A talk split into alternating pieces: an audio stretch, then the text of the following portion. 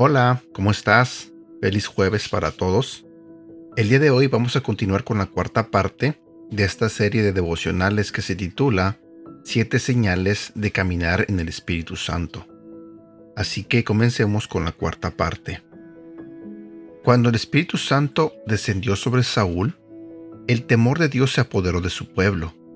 Su acto valiente de matar a sus bueyes envió un fuerte mensaje a la gente, pero no los asustó. Les trajo el temor de Dios. Si Saúl hubiera sido vulgar y cruel, la gente le habría tenido miedo.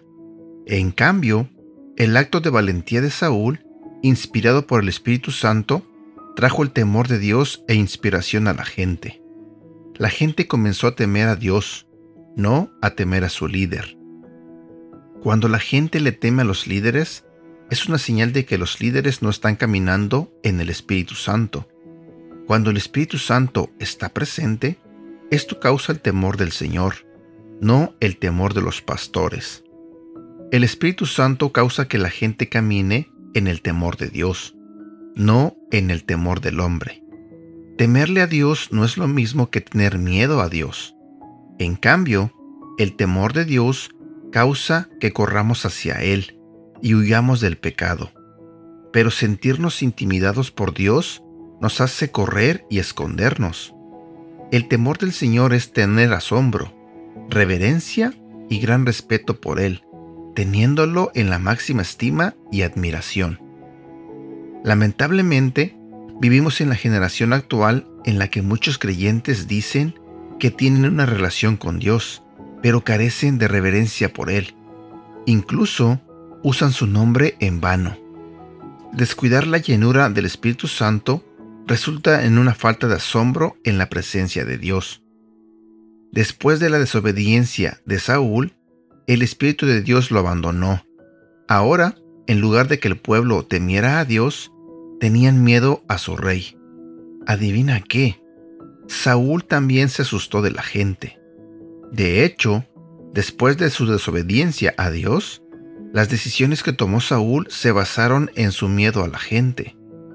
Cuando Saúl estaba lleno del Espíritu Santo, no temía a lo que el hombre pensaba o decía de él, porque estaba enfocado en Dios.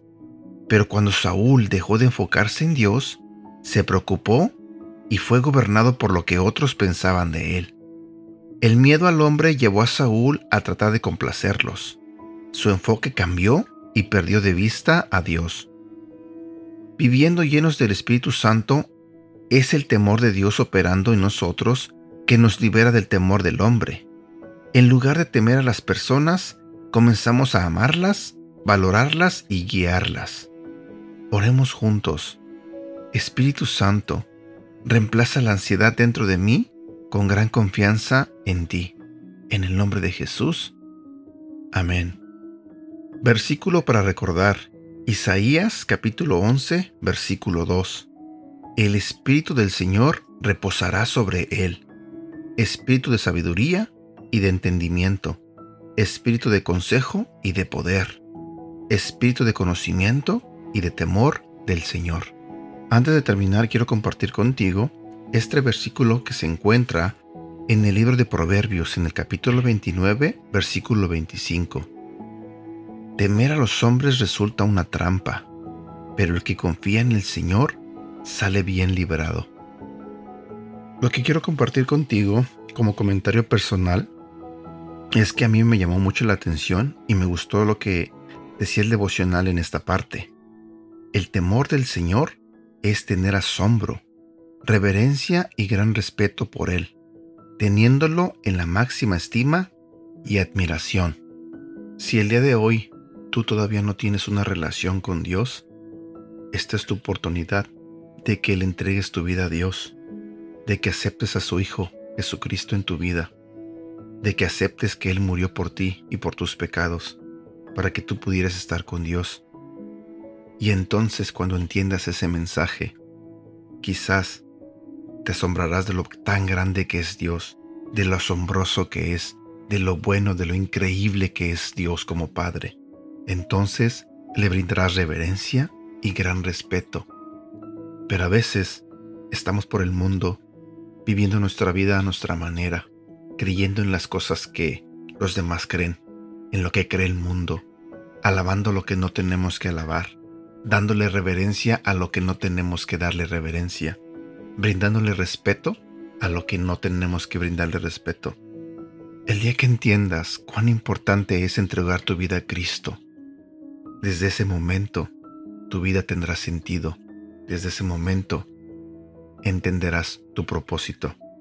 Brinda reverencia siempre a Dios. Tenlo siempre en máxima estima y admiración. Porque con Dios, recuerda esto, con Dios todo es posible.